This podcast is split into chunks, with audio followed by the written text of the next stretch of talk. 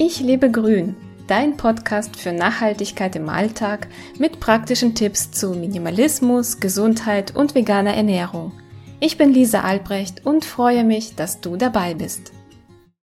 Regelmäßige Sportroutine. So habe ich meinen Kopf ausgetrickst.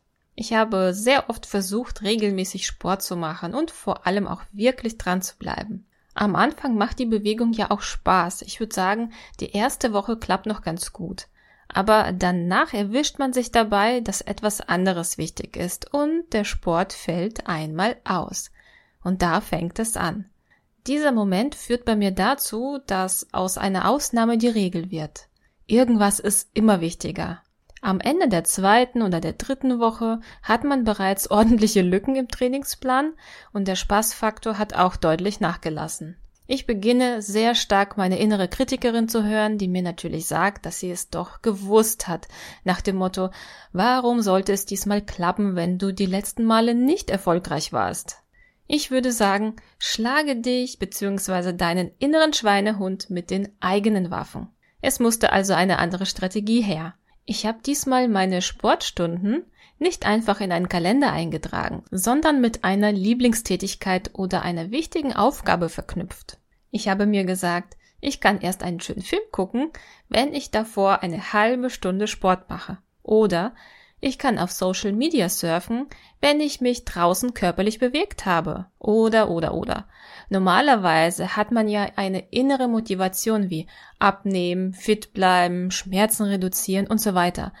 Aber diese Motivatoren sind irgendwann nicht mehr stark genug. Und ich musste mich also irgendwie austricksen, um den Sport wie das Zähneputzen in meinen Alltag zu integrieren, ohne dass er nervt.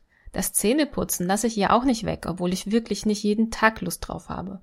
Und das gleiche sollte auch für den Sport gelten. Der Kopftrick für mehr Sport hat bei mir funktioniert. Das Ergebnis kann sich sehen lassen. Nach circa vier Wochen bin ich immer noch dran, aber ich spüre, dass der Sport sich anders anfühlt. Ich freue mich über die Bewegung und über die Dehnung. Und ich merke, dass meine Rückenschmerzen jetzt wieder weg sind.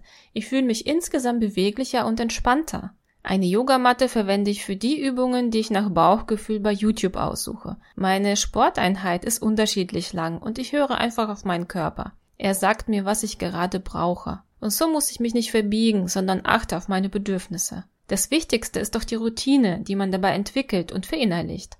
Habe ich ein wenig Muskelkater oder spüre ich leichte Verspannungen im Nacken- oder Rückenbereich, nehme ich auch gerne Magnesium als Pulver. Ich löse das einfach nach Herstellerangabe im Wasser auf. Das hat sich bei mir sehr bewährt, selbst dann, wenn ich weniger aktiv bin und viel am Computer arbeite. Probier doch diese Strategie aus und du wirst sehen, es ist doch einfacher als gedacht. Ich hoffe, ich konnte dich ein wenig inspirieren und motivieren, mit dem Sport Freundschaft zu schließen und ihn in deinen Alltag mit Freude zu integrieren. Ich freue mich, wenn du mich auf meinem Blog besuchst auf www.ichlebegrün.de.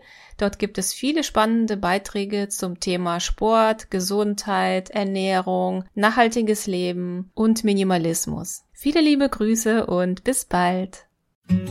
Du hast Lust bekommen, dein Leben in die Hand zu nehmen?